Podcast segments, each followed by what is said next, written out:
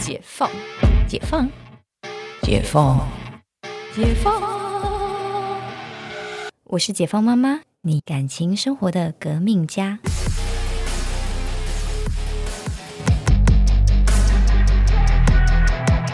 欢迎回到解放妈妈，今天聊的是渣男十大分手烂借口。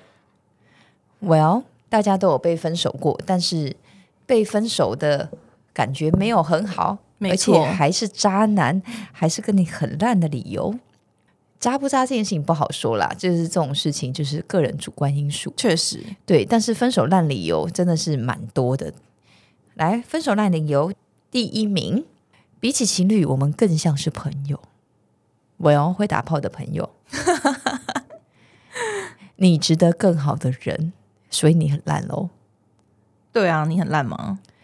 第三名，跟你在一起很快乐，但 And then，但就是但怎么样？但 我只想跟你打炮。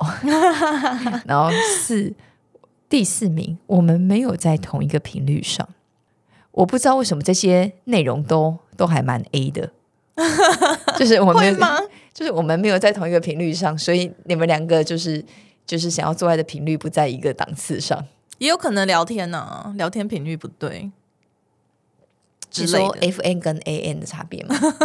对，我们应该试试看同居分居，分居，哦，我们应该试试看分居，分居其实就是就是分手。对啊，对，然后第六名，或许我们跟其他人在一起会更好，所以是你很烂吗？是想要四 P 吗？呃，为什么我看到一点都不太一样？然 后 第七名，我应该要专注在我的事业上。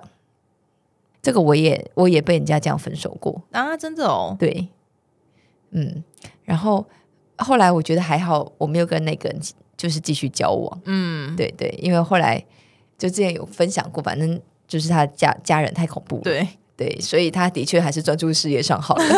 不要祸害其他人。对对对，没有他跟我分手后，马上就跟下一个人在一起交往，然后就后来跟那个人结结婚。婚了，对嗯然后因为我去参加他们婚礼，嗯哼，所以我就觉得，Well，幸好你没有，你跟他分手了。对对对，幸好我分手了。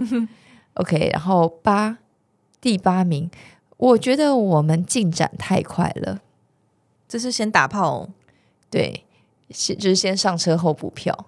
对对嗯对对他的补票不是说有小孩，就是先就是一夜先睡一下啦，先先睡看看，先试车，试车，就发现这台车不太行，然后委婉的说，我觉得我们进进展展太。快。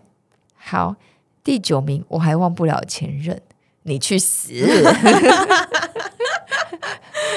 什么烂理由？你去死！这很烂呢、而且我觉得我好不能接受讲前任哦，对啊，你为什么一直要跟前任比呢？对，然后说，或者是会，或者是在交往期间就会说、嗯我前男友怎样，我前女友怎样，就是讲他的优点。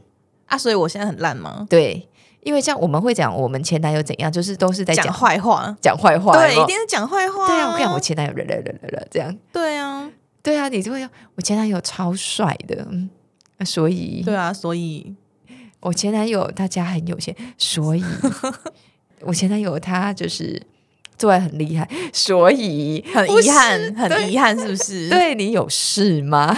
呃，第十名，我觉得我们不太适合，但仍然是很好的朋友。我不想跟你当朋友。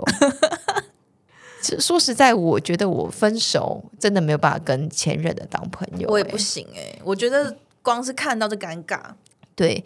像我说我那个什么分手的前任，就我去他嗯。婚礼，那是因为我们那时候交往时间并不长，哦，没有什么什么就是铭心刻骨啊，没有这种，嗯我们就交往个三个月，然然后就分开。啊、那还好，我觉得三个月还好。对你如果是那种一年、一年、两年的，我就觉得我不行哎、对，就是因为那个就是太走入生活，对，三个月还就是觉得还在玩，没有那么走入生活，所以那我就可以用很轻松的态度看着他结婚的笑话。对，就是现在我还是觉得，嗯哼，我的决定十分的正确。是正确的，没有错。对，然后呢，就你有你有听过什么更更更渣的吗？或是更瞎的分手理由？这里我觉得呃不算是理由，反正也是我我朋友遇到的，就是她跟她这个前男友在一起非常非常久，嗯。就是从他可能大学刚毕业嗯。之后就跟这个男的在一起，然后中间分手过一年，因为这个男生去中国大陆工作，嗯所以就等于分隔两地嘛。那中间就因为这个分手，嗯。后来这个男生回台湾之后，他们又复合了。嗯。然后又一直这样子交往交往，大概七八年吧，嗯嗯嗯，就等于是可能是前，反正就是前前后后大概起码有个十年。嗯那就在他们即将要决定要结婚这一步的时候，就是我朋友他是连婚纱都订好了，嗯，然后呃婚色啊，然后化妆师啊、彩妆师啊都也敲好了，嗯时间档期都安排好了。嗯的那个刹那，那个那几天，她就发现她这个男朋友原来已经结婚了，什么东西？是不是很荒谬？重婚呢？对，但这一点就是因为她这个前男友，他结婚的对象是他在中国大陆认识的女生，嗯哼，所以好像也只有在对岸有登记，在台湾并没有登记，嗯哼，所以他身份证配偶栏也没有嗯。人。嗯。那我朋友当然就觉得很荒谬啊，嗯。就是这么多年，一边一个老婆就对了，对他说，他就说这么多年，就是对方怎么都没有反应？对，而且那个对方很像也是一个很独立的女生，就也是家里有钱，就是就我觉得很很怪，就是我后来听他讲，我觉得这一切都非常荒谬。我知道，因为男生平常都在台湾啊，吃饭也都跟他吃啊，约会也都跟他约啊，啊去哪里都会跟他报备啊，你怎么还会有另外一个老婆呢？没有啊，那个小说里面喜欢写的剧情就是拿来应付家里的哦，女生，就是家里这个豪门，我不懂哎、然后找个人领个证，然后应付家里，然后各过各的生活。这我不清楚，反正后来他们当然因为这个事情吵了，就是大吵一架，然后婚也不结了。但很妙的是，这个男生我不知道为什么他就是对岸的那个老婆就是一直这样摆着，就置之不理。嗯哼，因为我就我我刚讲的情节啊，对，就是我我我朋友当然是非常的难过跟伤心嘛。你都要跟我结婚了，你怎么会有另外一个老婆？那你现在到底要怎样？对啊，那那个男的当然就是拼命的求他挽回他，那然后那那男的都没有说，那那那那另外一个老婆怎么办？就是他被发现之后，他有蛮积极想要解决这件事情，所以他过了我不知道几个月，反正就是因为这个过程蛮繁复的，就是你要飞去对岸，然后又要去什么民政局怎么样怎样，对对就是他不是去领离婚证对，他不是一个太容易的事情，就是对这个男的来说，因为他工作也是挺忙的，就是要抽这个时间去，然后又要跟那个女生敲，可能那女生也不想鸟他之类的，反正就是搞了很久很久。那他终于后来把这个事情就是解决了，那也获得我朋友的原谅。但是后来他们还是分手了，你知道为什么吗？嗯因为他那个男生他办完这个离婚之后呢，那他就是回来嘛，那女生就说：“好啊，那我们现在到底什么时候要结婚嗯？”